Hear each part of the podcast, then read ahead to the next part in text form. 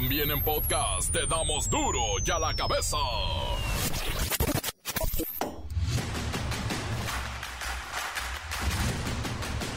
Viernes 28 de julio del 2023, yo soy Miguelito Comunica. Y esto es duro y a la cabeza, sin censura. La Administración para el Control de Drogas, la famosa DEA de los Estados Unidos, reveló que el ejército del que disponen los cárteles mexicanos supera los 44 mil elementos en más de 100 países de todo el mundo. Y la pregunta es, ¿cómo llegó la DEA a tener esta información tan precisa? La búsqueda de la estudiante mexicana María Fernanda Sánchez Castañeda, desaparecida en Alemania, se extenderá por toda Europa tras la emisión de la ficha como posible víctima de un delito. La están buscando incluso ya en los campos, en los ríos, en los montes y por supuesto también en las ciudades. Las víctimas de criptofraude son desplumadas en cuestión de segundos y tardan hasta tres meses en darse cuenta de que una inversión falsa terminó con su ilusión de convertirse en millonarios. Cuidado en YouTube con los asesores financieros. Te despluman, pues.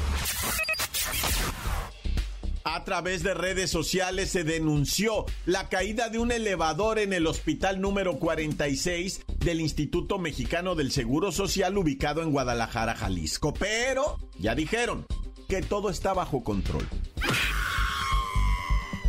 El Instituto Nacional de Estadística y Geografía, el INEGI, tuvo que pagar en algunas zonas del país al crimen organizado para que su personal tuviera acceso y poder llevar a cabo la encuesta del Censo Agropecuario 2022. Pagaron piso.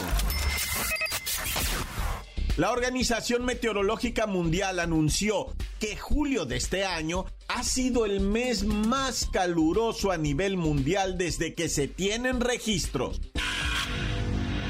El reportero del barrio, ay, con la mata viejitas, que hoy se estrenó el documental. La Bacha y el Cerillo tienen la famosísima agenda de fin de semana que hasta la Federación Mexicana de Fútbol busca para saber a qué hora juegan sus equipos. Comencemos con la sagrada misión de informarle porque aquí no le explicamos las noticias con peras y manzanas, no, aquí las explicamos con huevos. Llegó el momento de presentarte las noticias como nadie más lo sabe hacer. Los datos que otros ocultan, aquí los exponemos sin rodeos.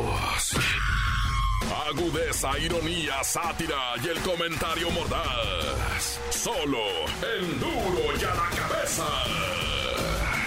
¡Arrancamos!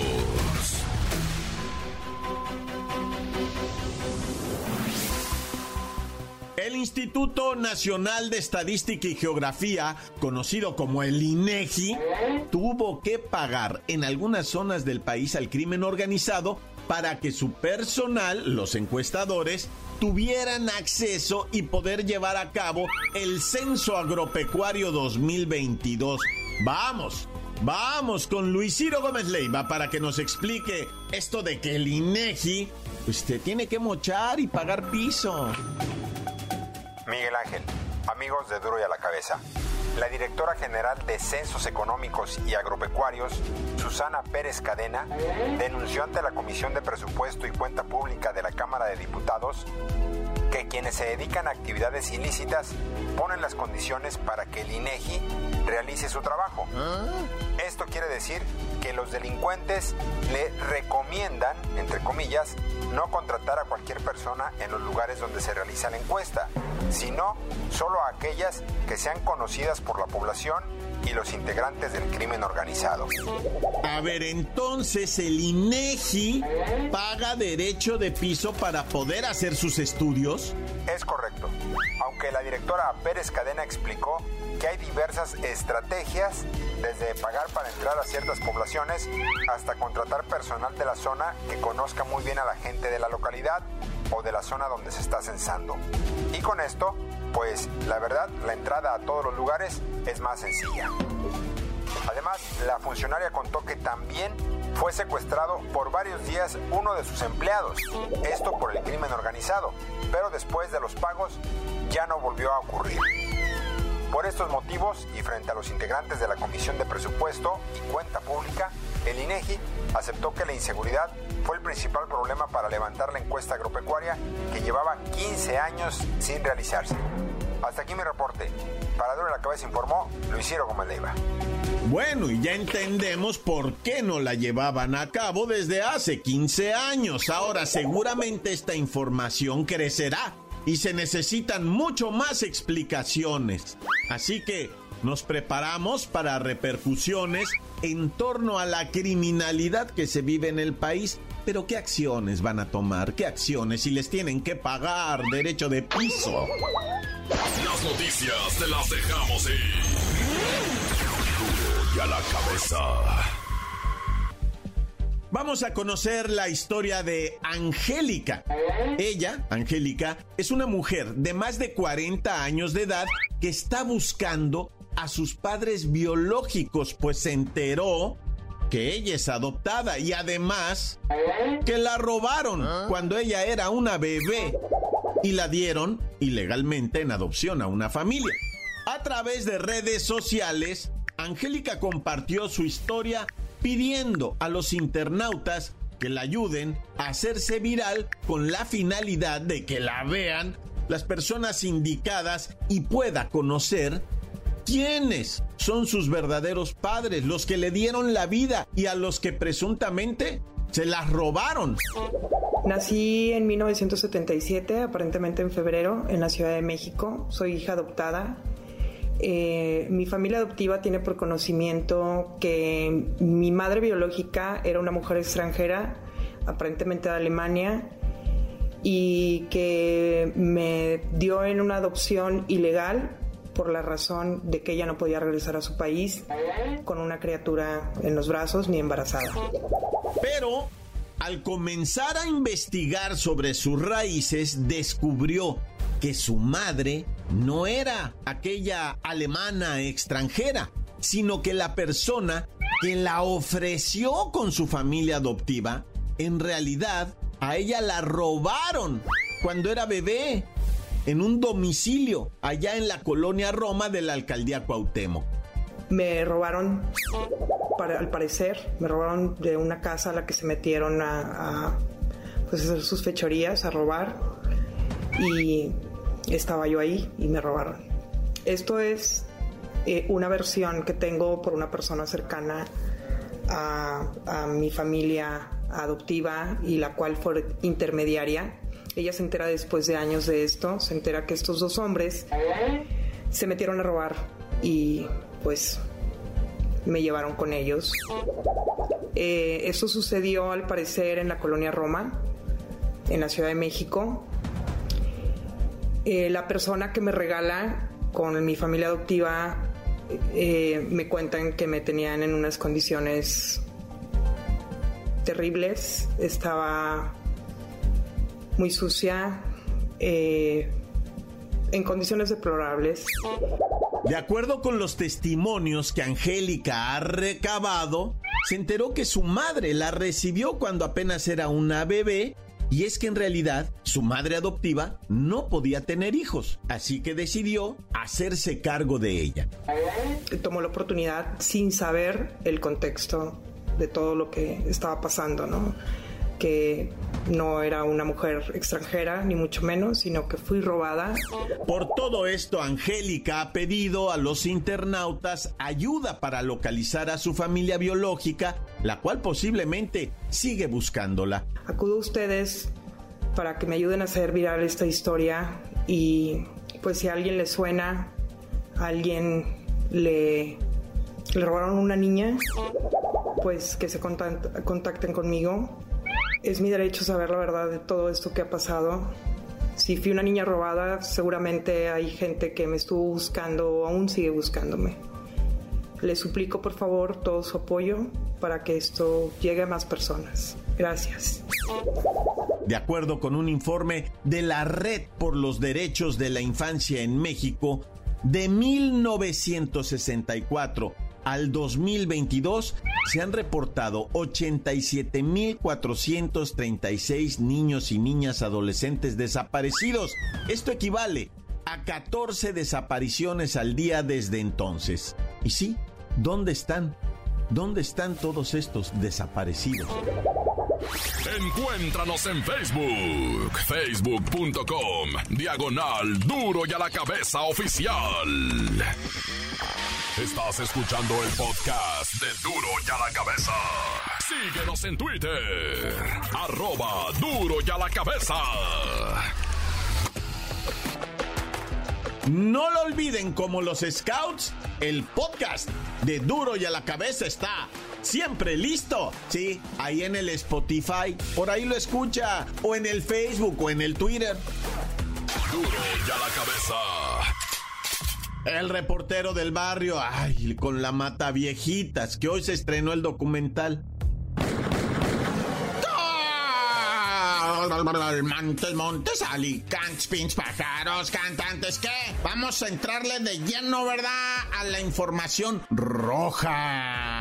Y empezamos primeramente, eh, tiene que ser, carnalito, la mata viejitas, esto del documental de Netflix, esto que haya salido de la cárcel, aunque sea al hospital porque presuntamente se quebró la cadera. Como sea, tenemos que hablar de Juana Barraza, la mata viejitas, una mujer verdaderamente sádica, malévola, casi casi tirando, ¿verdad? A un asunto diabólico. ¿Por qué? Porque esta asesina no solamente fue serial, psicópata, nunca presentó remordimiento por haber estrangulado a las señoras. Y te voy a decir algo, no se tiene el número de personas que fueron asesinadas por esta señora y no se sabe. O sea, fue juzgada por 12, por 13, pero ¿cuántas mató en realidad? O sea, es que ¿qué es lo que hacía esta señora? Pues se ganaba la confianza de personas solas, personas que por algún motivo, ¿verdad? Sus hijos estaban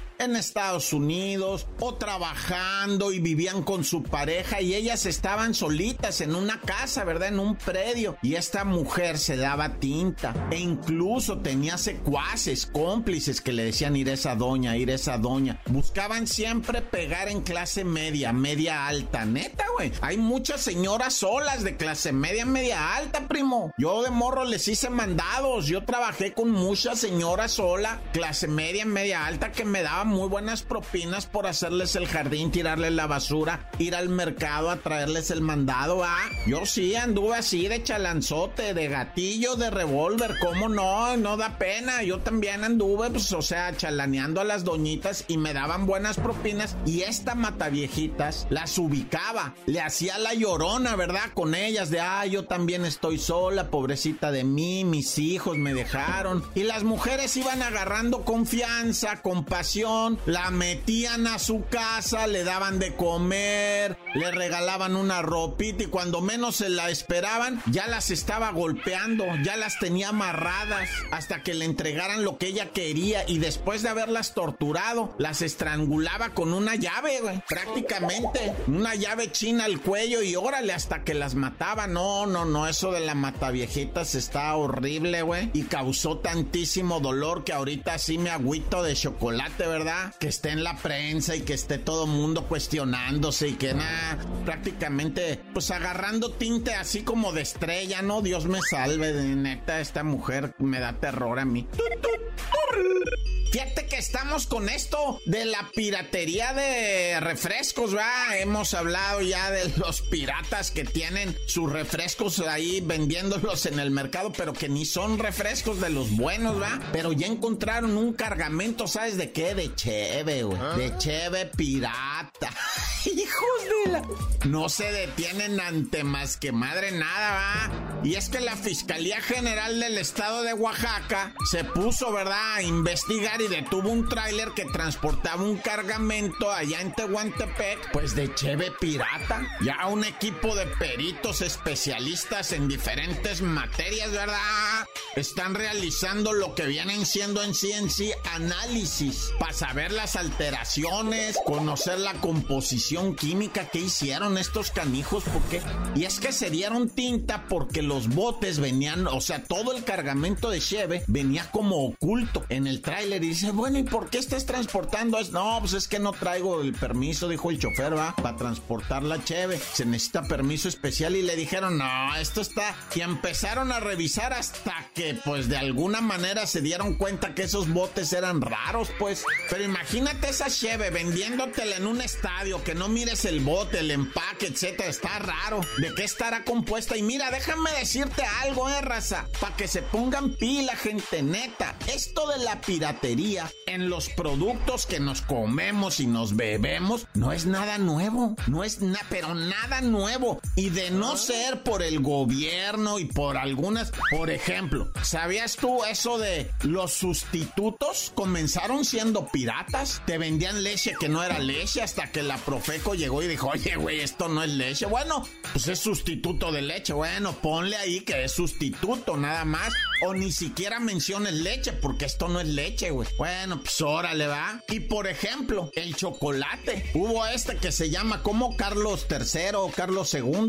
Bueno, como sea, ¿verdad? Carlos III, Carlos IV. Que dice ahí, Carlos IV con sabor a chocolate. Con sabor. O sea, no dice chocolate. Nomás tiene sabor. ¿Cómo consiguen ese sabor? Pues ya te las sábanas, ¿verdad? Entonces esto de la piratería en alimentos no es nuevo hasta que lo regule el gobierno y al rato estemos tomando algo con sabor a Coca-Cola o con sabor a cerveza. Nah, ya. ¿Y ahora con qué confianza me voy a hacer mi michelada? Nah, bueno, ya es viernes, va. Vámonos al cantón a pegarnos un chagüerazo, un refín, un caguamón que no sea pirata, un chubi que no sea pirata, un quickie con una pirata y tan tan se acabó corta. La nota que sacude. ¡Duro! ¡Duro ya la cabeza! Antes del corte comercial, ¿por qué no escuchamos sus mensajes? Claro que sí, vamos a ellos. Mándelos al WhatsApp 664-485-1538. ¿Qué trans con esa pancita, mi report del barrio? Por fin es viernes y el puerco lo sabe. Un saludo aquí para toda la bandota, para el Flexi, para Mickey. Oh, Mickey, ¿cómo estás? Cada vez te apuras más. Oh, Mickey. Oh, Mickey. Para Aventura, para Doña Chencha, que ya me termina su tarea, para Miriam, que anda poco enfermita, para la casa de Big Brother, carnal, para Daniel, en Chale, carnal, puros enfermitos, carnal, que tenga un buen fin de semana, canal, no tome mucho, canal. Ah, para mi valedor, el Max, donde quiera que se encuentre, saludos mi buen Max, eche la, la, la pretinada, carnal, tan tan, se acabó. ¡Corta! Encuéntranos en Facebook, facebook.com, diagonal duro y a la cabeza oficial. Esto es el podcast de duro y a la cabeza. Tiempo de deportes con la bacha y el cerillo. ¡La bacha! ¡La bacha! ¡La bacha! ¡La bacha! La Leagues Code. Terminando la jornadita 2. ¿Cómo nos fue, muñeco? Bueno, después del calambre del chiverío, ya me dormí, no supe qué pasó. Así es, nuestra gloriosísima Leagues Cup. Cerrando jornadita 2. Chivas del Guadalajara que estaban cayendo ante el Cincinnati. 2 a 0. Y cerró el Guadalajara con un hombre menos tras la expulsión del Tiva Sepúlveda al 45 más 3. Luego el partido fue suspendido al medio tiempo por tormenta eléctrica. Pero pues bien por las Chivas que paró ese tormento. Por ahí, resultado interesante: Minnesota pierde 3 por 2 contra el Chicago Fire. Chicago Fire que anda on fire.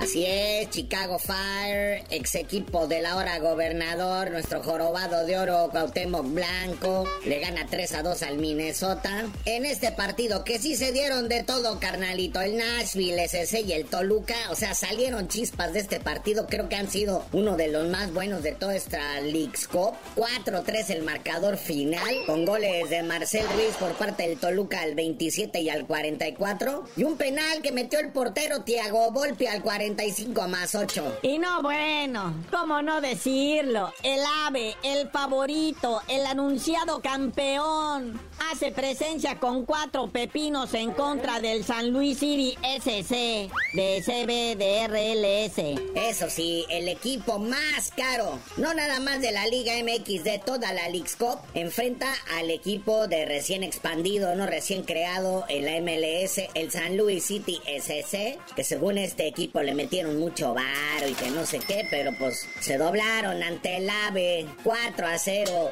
Goles de Henry Martin al minuto 5, Julián Quiñones al 51, Kevin Álvarez al 54 y Cendejas recién ingresado al 77 descuenta por las aves. Partiditos del sábado, jornadita 3. Empezando partidito de la máquina celeste de la Cruz Azul contra el Atlanta United. Vamos, máquina, aunque sea el de la honra, güey. Cinco y media, Santos contra Orlando City. Seis y media, el Austin FC enfrentando al Juárez FC también. A la misma hora, Necaxa, que no le puede ir peor contra el Charlotte FC. Ay, los Pumas envalentonados siempre, recibiendo al DC United. Buen partidito, ¿eh? Y de sabadito, ay, papel. Ya iniciando la jornada dominical, 5.30 de la tarde, el Atlas enfrentando al Toronto. No sé por qué a las cinco y media de la tarde, la neta, pero bueno, ahí está. New York Red Bulls reciben al Atlético San Luisito. También a la misma hora, cinco y media, el Club Tijuana, el Cholos Quincle, enfrentando al Gallo Blanco del Querétaro. Ay, van a jugar entre hermanitos en esta Liga Scope. Y luego el LA Galaxy a las 7 está recibiendo al Vancouver eh, Whitecaps cuando el Monterrey está enfrentando al Seattle Sanders. Y nos dejan para sabrosear el domingo a las 9 de la noche el Tigre contra el San José Earthquakes. ¿Y cómo va a estar mi checo en el Gran Premio de Bélgica, muñeco? Así es, carnalito. No se puede cerrar el domingo sin una gran sesión muy temprano de Fórmula 1. El Gran Premio de Bélgica. Desde las 7 de la mañana arrancan en el circuito de Spa Francorchamps. Hay que echarle ganas, Chequito Pérez. Queremos otro podio, papá. Tú sí pon en alto el nombre de México, que nos están pegando una arrastrada en la Liga Scope. A la mayoría, ¿no? De los equipos mexicanos. Algunos están sacando la casta. Pero bueno, carnalito, ya vámonos. Mucho deporte internacional, fútbol, automovilismo. Y tú no sabías de decir por qué te dicen el cerillo. Hasta que vuelva a ganar el checo, les digo.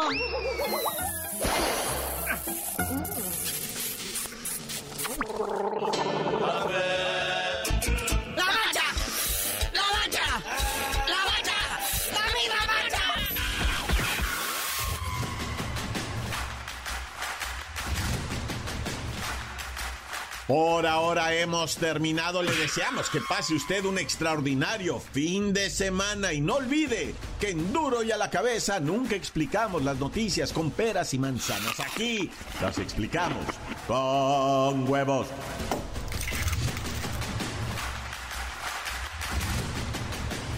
Por hoy el tiempo se nos ha terminado. Le damos un respiro a la información, pero prometemos regresar para exponerte las noticias como son.